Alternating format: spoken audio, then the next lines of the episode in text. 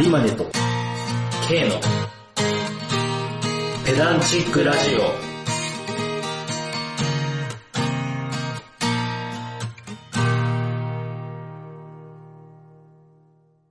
雑学をこねくり回して無駄知識を連成するラジオ、ペダンチックラジオへようこそ。弦楽者を自称するサラリーマン、エズ・アリマネと、同級生の K です。この二人でお送りします。お願いしはい、ます。お願いしまもう2月っすわ。す。そうですね。もうなんか、ほんと時間過ぎんのが早いっていう話をね、何回してんだってした話ばっかり。うんそうそういや、本当だよ ね。いや、それしかないのよ。まあね最近うん、年取ると。いや、本当にそうなんですよね。、2月早いうなんもうだって中盤差し掛かってますからね。うん。いや、でも俺はその前言ったけど、4月にさ、移動決まってるからさ、はいはいはい。ある種4月が待ち遠しかったりはする。ああ、いいですね。うん。そう考えるとね、ああ、3末まで長いなって感じなん だけど。ちょっと営業日数えちゃったりしてさ。ああ、いいね。なん か、なんかすごいいいですね。春を待つ感じだ。いや、そうなんですよ。うんまあちょっと引き継ぎだけしっかりして、はいはいはいシュッといなくなろうかなって感じなんだけどはい。、なるほど、なるほど。と春楽しみですね、今年は。いやですね。いやまあちょっと年始良くないことも続いたから、うん個人的にはいい年にしたいよ。うんうんうんううん。ん。そうですね。まあ、こう、どんどん年を経るにつれて、やっぱその時間の大切さっていうのがね、やっぱり、こう身に染みて思うようになってくるなっていうのはありますよね。本当です。だから今ね、こう、K と私の方でも、いろいろなんかいろんな新しいことにチャレンジをしてるというか、まあ今までやってきたことをこう引き続き、まあ高めていくみたいなこともしてますけども、うんうんうんうん。まあね、まだまだ、まあ私と K は、まあ30半ばなので、そうですねう。んまだまだね、そこうっすねう、できることがふ増えていく、増やせる年齢だとは思っておりまして、うんうんうん。確かにね、うんお互いなんか新しいことやってるよね、最近ね。そうそうそうそうそうね、別になんか過去やったのをこう食い潰すでもなく、なんか新しいのをやっていこうみたいなね。うんうんうん。いや、いいことだと思いますよ。やっぱね、できなかったことを増やすっていうのは楽しいことでもありますから。うん。そうなんですうんよ。はい。ただ一方でですね、やっぱこうでき、できてたことができなくなるような年齢というのも多分、まあそのうちやってくるとは思うんですよ。うん。まあね、まだまだ、だいぶ先だとは思うんですけど、私とケイにとっては。いや、俺もう感じてるよ。まあね、そう、あの、まあ、運動とかね、その体の部分に関しては、そうう。んで、まあ、この辺でね、ちょっといろいろ思うことが多い記事がありましてですね。まあ、あの、まあ、それを踏まえた上でいろいろこう話を展開していこうかなと、今回は思います。うん。ペダラジというわけで、えートークテーマ、えー高校野になりたい。老いの絶望とその対処について。というわけで高校や。はい、高校野、あの、好き、好き、じじいと書いて高校野なんですけど、えまあなんか、だから、あの、感じのいいおじいちゃんですね。ー、意味としてあはあ、うん、うん、うん、うん。はい。で、その、さっき言った記事っていうのがですね、えー、セルフレジに対する老人の反応という、えーはいはいはいはい記事でしてはまあ、あの、その、74歳の父親を持つ人が SNS に投稿した、えーもの、まあ、ツイッターなんか何なのかはちょっと知らないんですけども、い。うんえーそれがちょっとバズったというはあの記事がありまして、うん。えーその74歳のおあの父親、まあ、まあおじいちゃんになってる、まあ、父親曰く、うんうんまあ、かろうじてセルフレジにはついていける。うんうんただ、その、セルフレジうまく使えなくて切れる老人の気持ちもわかると。うんうんうん その、尋ねることがとても恥ずかしく思ってしまう。ああ、そっかそっかう。んで、自分の無知さ、無能さなんか、やっぱ一番直視したくはないはいい。はい。はいはい、そうだよな。で、さらに言えば、ボケが始まったり、こう、肉体の衰えを痛感してる人であれば、なおさらそうだと。うーん。でこれはね、まあ、あの、その、やっぱ賛同する人が多多い、多かったらしくてですね。うんうんうんうん。でやっぱ、こう、まあ、聞くの恥ずかしいで、その自分の衰えも、こう、直視できんよな、みたいな話。ああ。ああ、いや、そうだよな。だからね、私や K も、いつかは多分そうなってしまう。はい。そう。なるでしょできることができなくなっていく。う。うん。まあ、その、やっぱね、こう、老いに対する、この、まあ、絶望といいますか、そういうのに対しうて、んどうしてきゃいいんかな、みたいな。うんうんで、その辺をちょっと、今回、まあ、いろいろ思うとこあって探ってきましてですね、まあ、いろんな事例を見ながら、ちょっと解説していこうかなと思っております。うんうん。おーはい老いとの向き合い方みたいな。そうですね。うんうんうん。で、えーまあ、いろんな人の事例を挙げていくんですけども、うん。え一番まず、まあ、私が調べた中で昔の人なんですけど、うんえーソクラテスという、まあ、哲学の一番最初の人みたいな、うんうんうんうえんうーん。古代ギリシャの哲学者ですね。うんえーまあ、ソクラテスさんという方がいました。で、この人は、あの、裁判で有罪判決を受けて、えー追放か死刑かの二択を迫られたときに、じゃあ死刑でっていうのを選んだ人なんですね。へえ。で、結構自分もその老いが始まってて、で、ちょうどその人生の幕引きにはちょうどいいと思ってたみたいなことを、実は、ああ。なんか、。ある一人の弟子に言ってたらしくてですね。へえ。で、これ以上年取っていくと、その自分が理想としてたいい生き方、良い、あの、いいってのは、まあ、善、善悪の善ですうね。ん。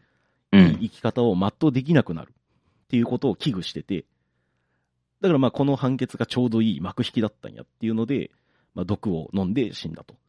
いや、すごいう ね。んいや、哲学者は、なんか、痩せ我慢が得意っていう、痩せ我慢。 そう、あの、そういうなんかね、ジョークがあるんですよ。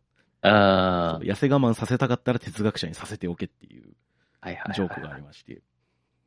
まあね、これはまあまあまあ、その、老いへの対処の一番、まあ、なんつうんだ、極端な話例ですよね。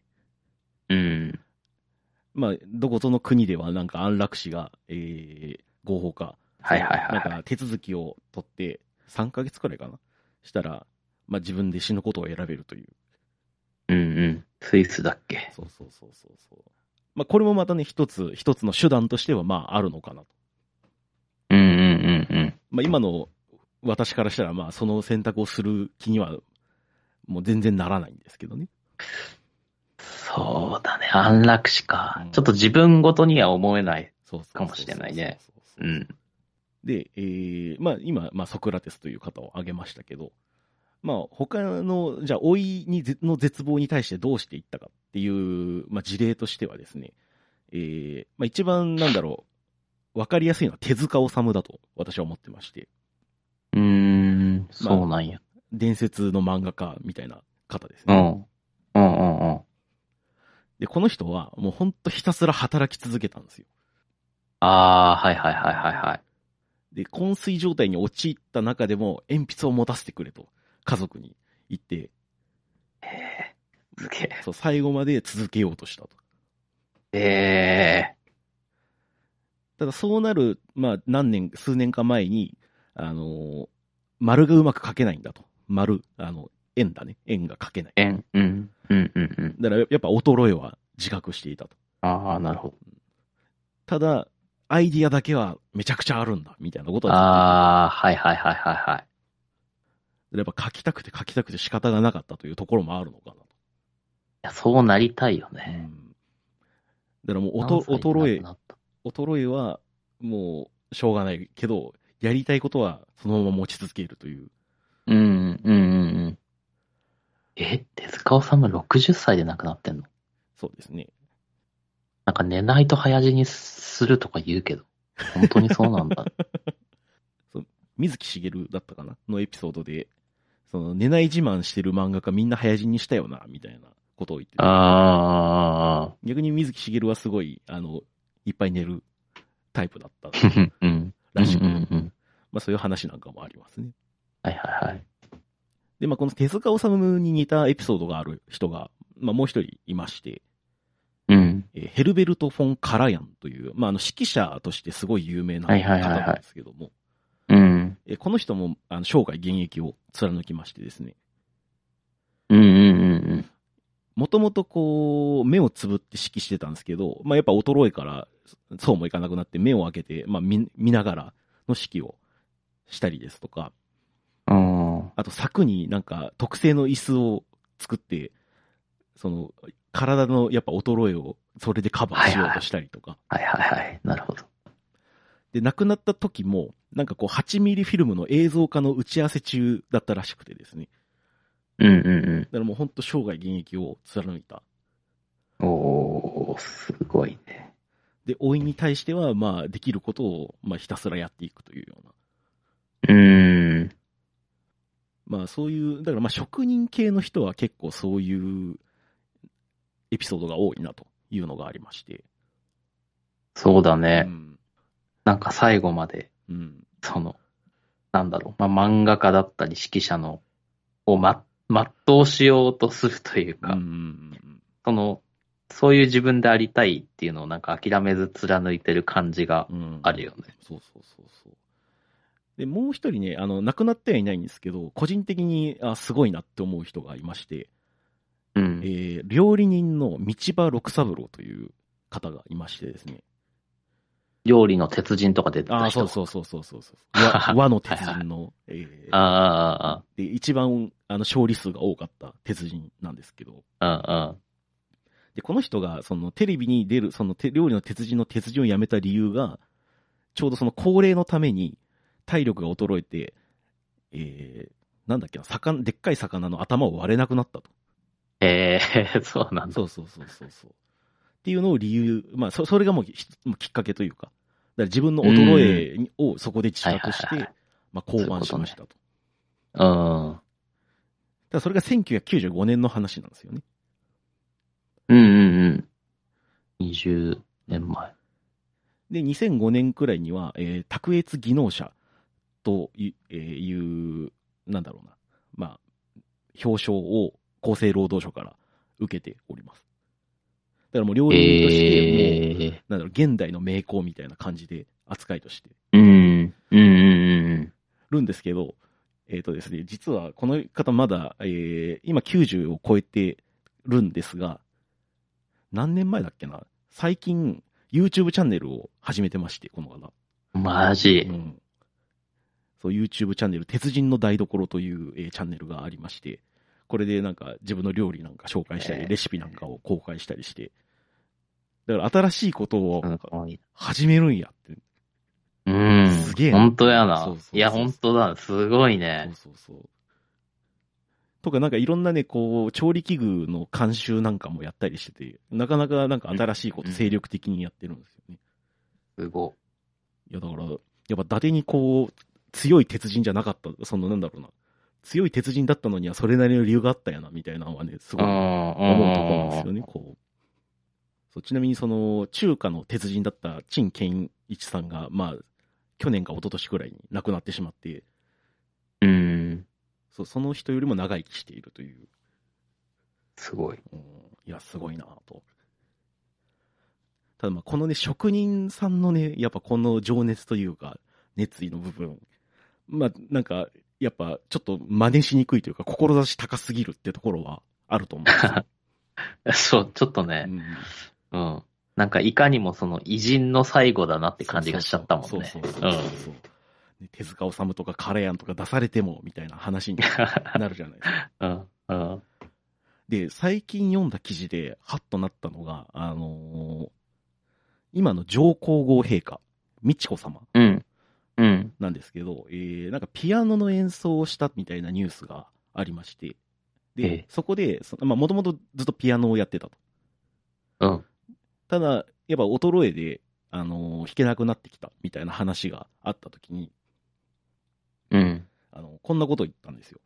その、できるようになったことは天からの授かり物です。でもできなくなったことっていうのはそれを天にお返ししたんですと。はいはいはうい。いんあ、考え方、すごい上品みたいな。や、そんな風に思えます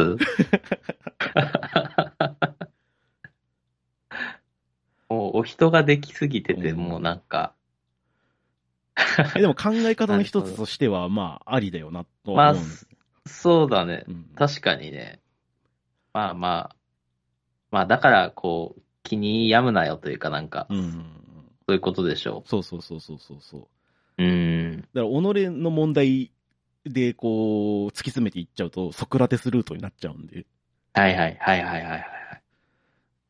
そう天から授かってそれをまたお返ししたと。うん。だからまあ、なんだろう、こうね、いらないと言われるような宗教ですけども、そのやっぱ、そういう存在一つあるだけで、やっぱ考え方が一つ楽になるっていうのははいはい。あるなとそうはね思うんですよね。うんだからね、まあ、ちょっとね、まあ確かに、そう上品すぎる、その、お人ができすぎてるというのはそうね あるんですよ。それは確かに思う。 うん。じゃあもうちょっと現実的なラインないかなと。はい。思いまして、で、一個思ったのは、その最初に言いました、えー高校野のルートだと私は思ったんですよ。うんうんだからその愛すべきバカなおじいちゃん、ちょっとおバカなおじいちゃんうん。はいはいはいはい。のルートに行くと一番いいんじゃないかなと。なるほど。なるほどうね。んで、一番なんだろうな、その、まあ、実在とか、その、実在した人とか、偉人とかじゃないんだけど、まあ、ドラマうん。で、えードラマ、ブレイキングバットの、あ のー はははマイク・エルマン・トラウトという登場人物はがいいます。はいはい。まあ、裏の顔はす、なんだろう、その暗殺とか、その、汚い仕事をやる、すごい、あの、ハードボイルドな人なんですけど、うんうんうん。あの、初登場シーンは孫とクイズ、孫にクイズ出されて、いや、おじいちゃんちょっとわかんないな、みたいな、うんうんうんいうんう。シーンから始まるんですよ。あ、そうでしたっけあ、でも逆かな、先に裏の顔出て、その後表の顔だったかもしれないな。うんうんうん。だからうん裏の、裏はすげえハードボイルドだけど、表めっちゃいいおじいちゃんじゃんみたいなのをすごい印象づけるシーンなんですうよ、んうん。なるほど。そうそこにおじいちゃんちょっとよくわかんないなみたいなことを孫に言えるか。じゃあ俺は言えるのかって思った ら言えねえなってなるんだよ。言えなそうう。いん、言えなそう。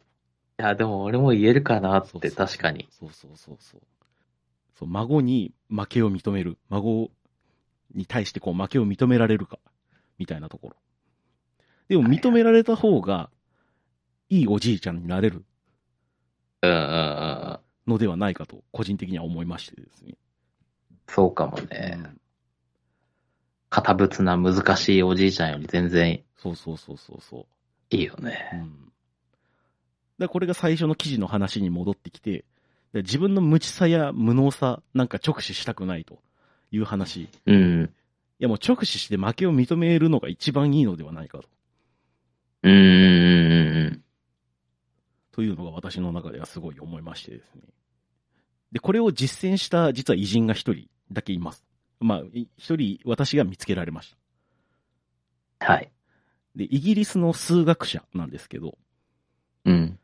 えーハーディという、えーまあ、GH ハーディという、えー数学者がいましてですね、うん。えー数学者はなんか年取ると発想力が衰えるみたいなことを自分で気づきましてですね。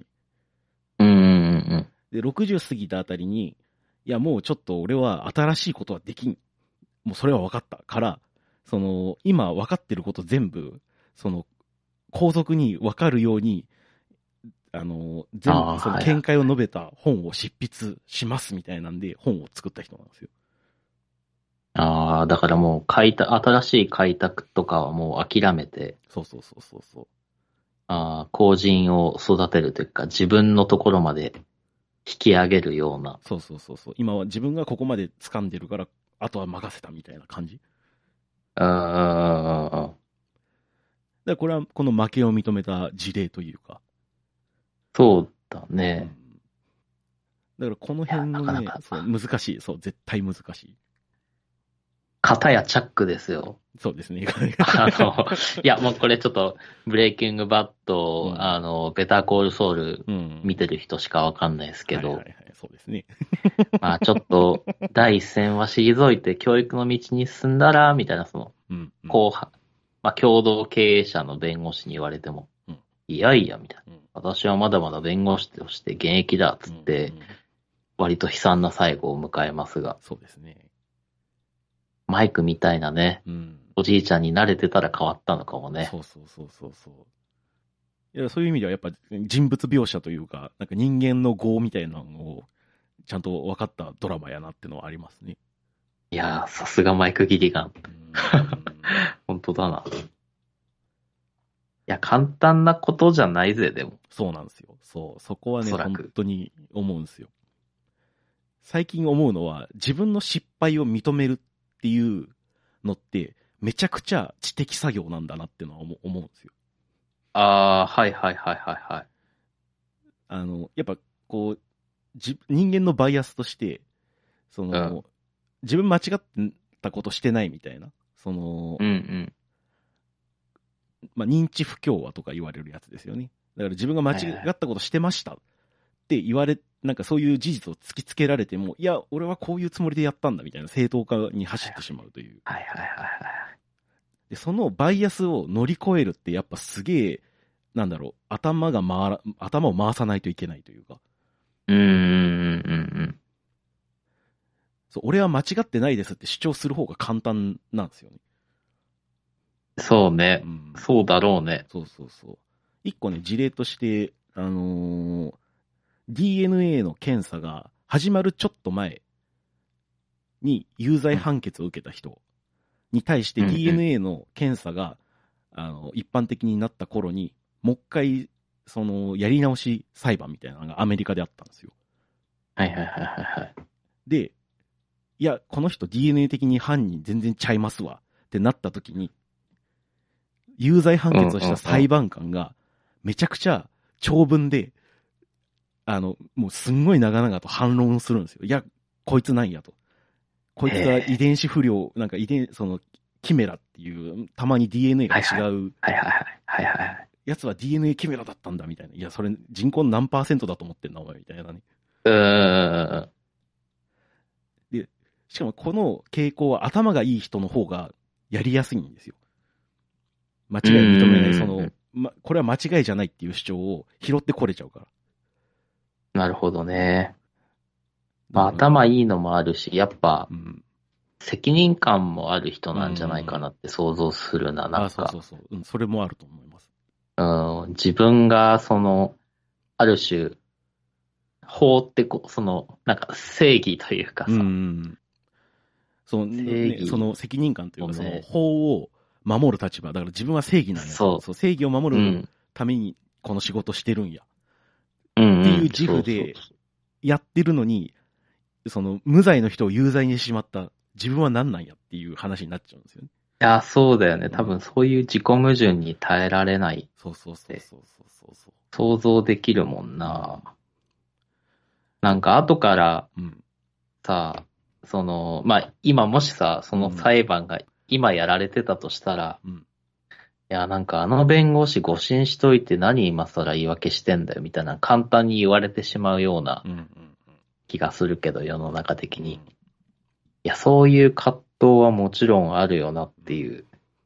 なんかそこの想像力持っておかないといけないなってそうね。思った。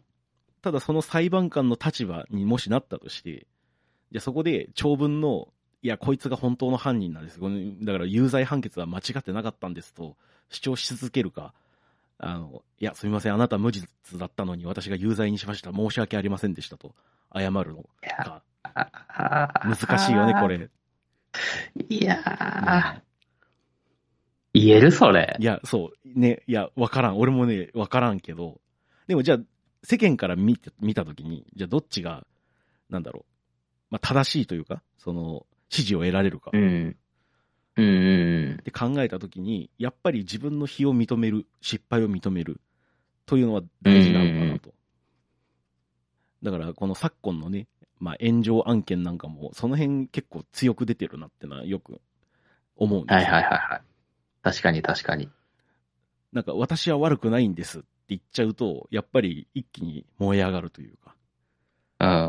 だからまあ、悪い直接言わないまでも、いや、これは部下がやったことで、みたいな、はいはいいう話をしちゃうと、はあの、やっぱ一気に燃え上がるなっていうのはね。うんうんうん。そうだね。うんだから、すぐぶったたく。そうそうからねだから、ダイハツとかトヨタの、あの、不正の話なんかにつき、ついては、だからまず第、その報告書の一番最初に、まあ、経営者がい一番悪いんですというのをうんうんうんうん。書いてあって、ああ、この辺やっぱちゃんと書くんやなってのが思ったね。はいはいはいはい。うんいや、ディスク管理ちゃんとやってらっしゃるというかん。んまあ、という 出るよな、んそういうところでもいや出。ると思う。そう。人間性がね、すごい出ると思います。人間性もそうだし、脇の甘さというか、うんうんうんうん普段売り上げにならないとこにお金かけてないんだろうなっていう。はいはいはいそはい。 いや、そのリ、なんだろう な、リスクコンプラみたいな。なところ。うんそこがしっかりして、いや、そんな、初手それみたいなのあるもんそうだなね。うあんの、某中古車販売店なんか特にそうですよ。そうだねう。ん本当だよね。まあ、というわけでね、結論としては、まあ、こう、失敗を認めるっていうのをね、なるべくやってった方がいいんじゃないかなと。これがそはのい老いの絶望に対する一番効く薬なのではないかなとはい。思うところであります。いやまあ、言うのは簡単よね。ーいや、そう、それそれそれ。言うのは簡単。やるのはすごい多分難しい。本当に難しいと思う。マジで。だからね、こうやっぱ、お職場とかでもね、こう自分の非を認めない方ってのはね、やっぱ、よく私は見かけるわけですし。はい。 まあでもそあうの、ですねあの立場が自分になったら、果たして違う対応でいけるだろうかというのはね、やっぱり思うとこではあるんですよね。あねうんえ。いや、有馬根さんは、うんじゃあ、その、まあ、具体で言うと、そのマイマイクみたいになりたいって感じなんだね。なんあかそそうのそうだね。うん。 イメージ的にはじゃあマイマイクなん だね。いや、なんか、なんかそ、そマイクでまとめちゃうとなんか、裏の顔があるじゃん、それ。確かに。 まあね、まあね。うん表のマイクみたいなそう、存在表にのマイクみりたいんな、だそうそうそうそうそう、ああいう感じが一番理想的なんじゃないかなああ、なるほどね。いや、まあわかるな、と。うん。豪快なおじさん、おじいさんっていいもんな、なんか。そうそうそう豪快っていうかなんか、明るくて、そうそう小難しくなくて、快活なおじいちゃんみたいなね。うん。うん。それはわかるね、うんあの、くしゃみでかいはいはいはいはいはい。おじさん。うんでそれで く言うしとゃみでか。いおじさんいいよね。うん。あの、高田純次も割とその方面。ああ、い。はいはいはいはいはい。いや、まあね、わかるよ。うん高田純次目指したい感じは。そうそうそうそうそうう。ん。あれはなれんけどな。 まあね、慣れんね。あれは、 あれすげえと思うわ。本当にうん確かに若い頃の高田純次さんは、じゃあ、ああじゃなかったのかっていう。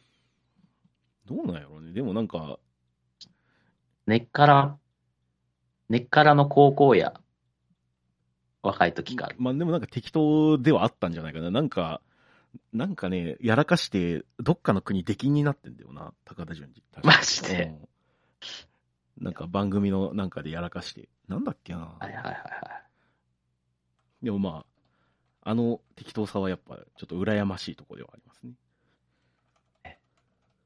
いや、でも、自分のプライドとの向き合いような、うんうんうん。全く思えないもん、そんなおじいちゃんになれる。自分が想像できないね。